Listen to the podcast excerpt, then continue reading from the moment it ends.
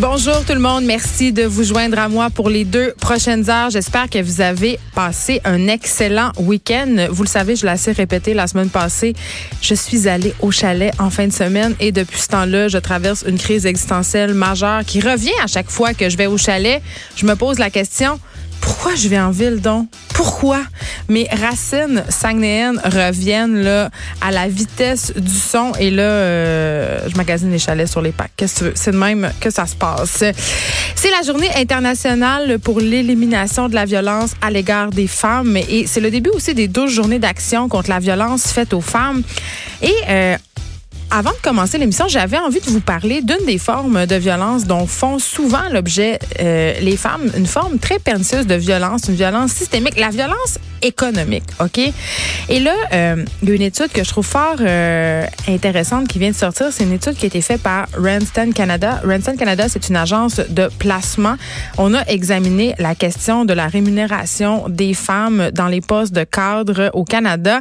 Et c'est quand même assez révélateur parce que cette étude-là aussi, c'est attardé sur notre perception de la place des femmes au travail euh, et ce qui les freinait. Et sans surprise, la majorité des Canadiens croient euh, que les entreprises bénéficient du leadership des femmes, même si celles-ci occupent 8,5% des postes les mieux rémunérés au Canada et moins de 20% des postes de conseil d'administration dans les 500 plus grandes entreprises du pays. Donc vraiment, entre ce qu'on pense et la réalité, il y a quand même un méchant gap. Et là, on se demande pourquoi est-ce qu'il n'y a pas plus de femmes dans ces rôles-là? Euh, des statistiques super intéressantes que nous amène Randstad Canada. 62% des femmes estiment que la discrimination fondée sur le sexe est la principale cause du manque de femmes cadres. 62% des femmes croient que de la discrimination alors que seulement 41% des hommes pensent la même affaire. Donc, on voit là qu'on pense pas tout à fait la même chose. 43% euh, des femmes et des hommes qui travaillent estiment que les femmes donnent la priorité à leur vie de famille, OK, plutôt qu'aux objectifs professionnels.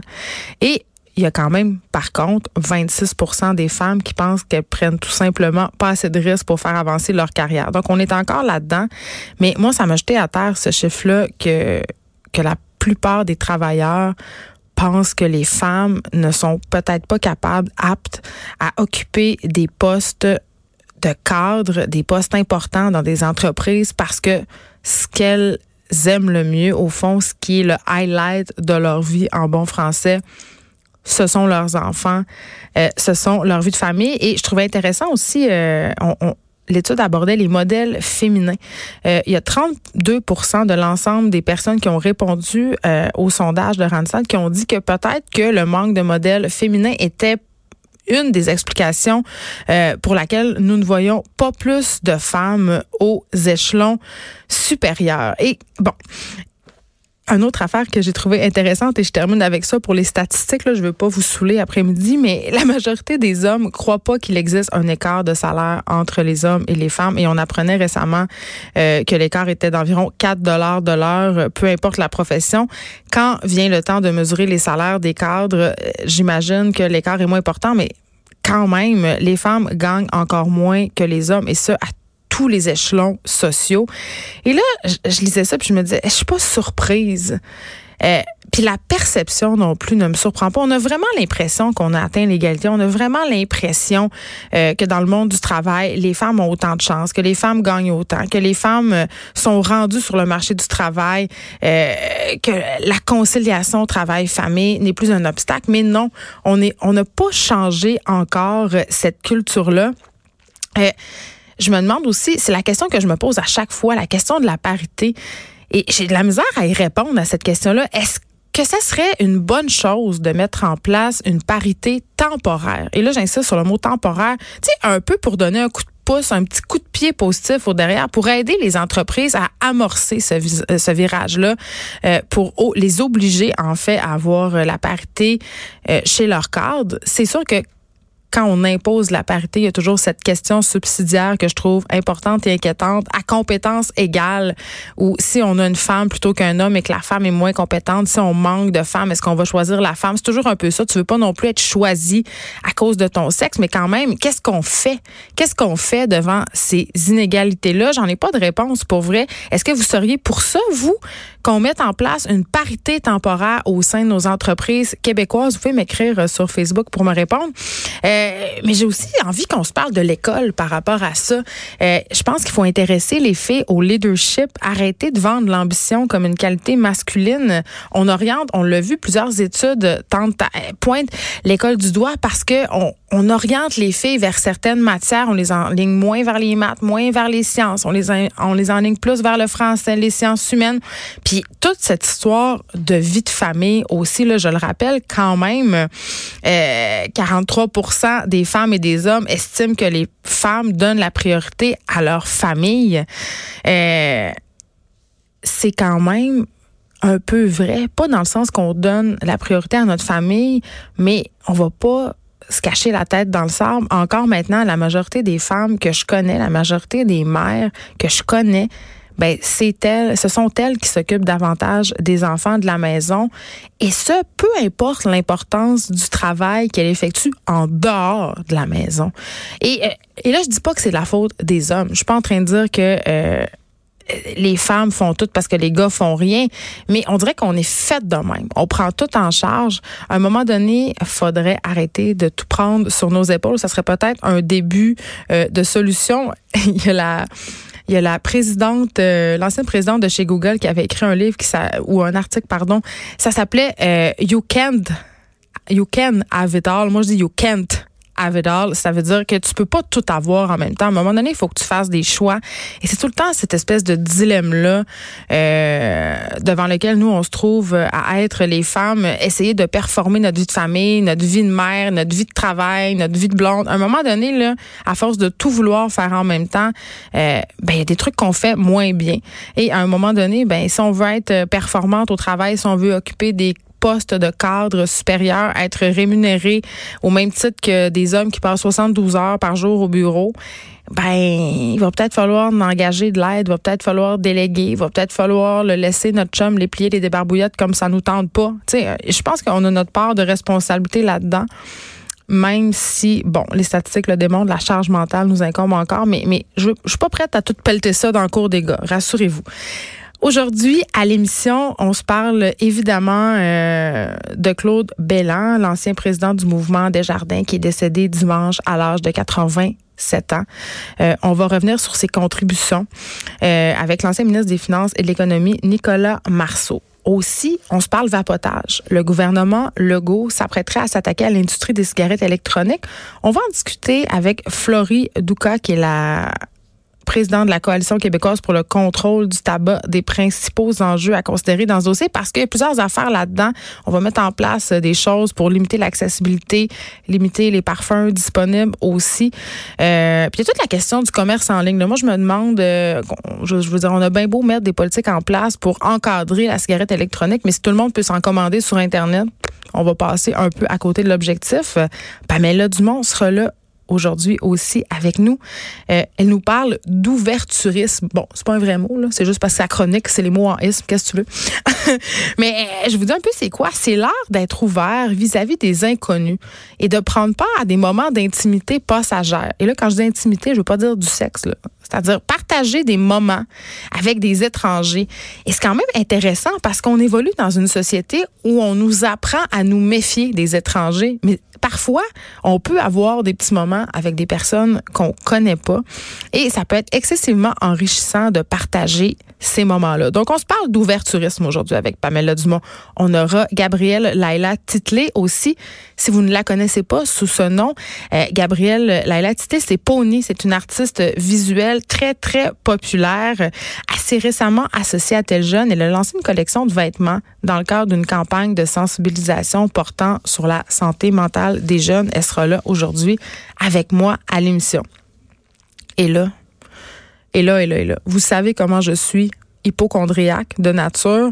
Je ne pouvais pas passer à côté de ce dossier sur la peste porcine africaine qui fait des ravages dans plusieurs régions du monde.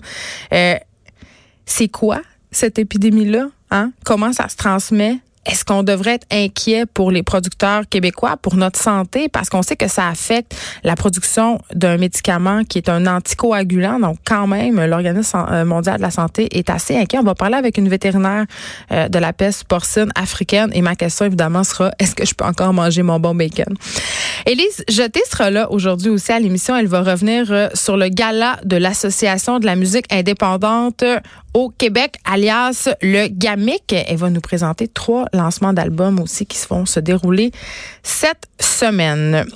Euh, et là, je veux, euh, on se parle de Céline Dion, du spectacle de Céline Dion, mais pas de Céline Dion en tant que telle, de, de des choses qui se sont passées pendant un concert euh, de Céline, une admiratrice qui a été victime de grossophobie. Elle assistait au dernier spectacle la tournée Courage de Céline Dion. C'était au Centre Bell. Et euh, était avec sa mère. Son nom, c'est Charlotte Bélanger. Et là, elle assistait au concert de Céline et elle s'est rendue compte à un moment donné que sa voisine de siège textait à ses amis à propos d'elle. Euh, et elle textait à ses amis en faisant référence au poids de, sa mère et à son propre poids.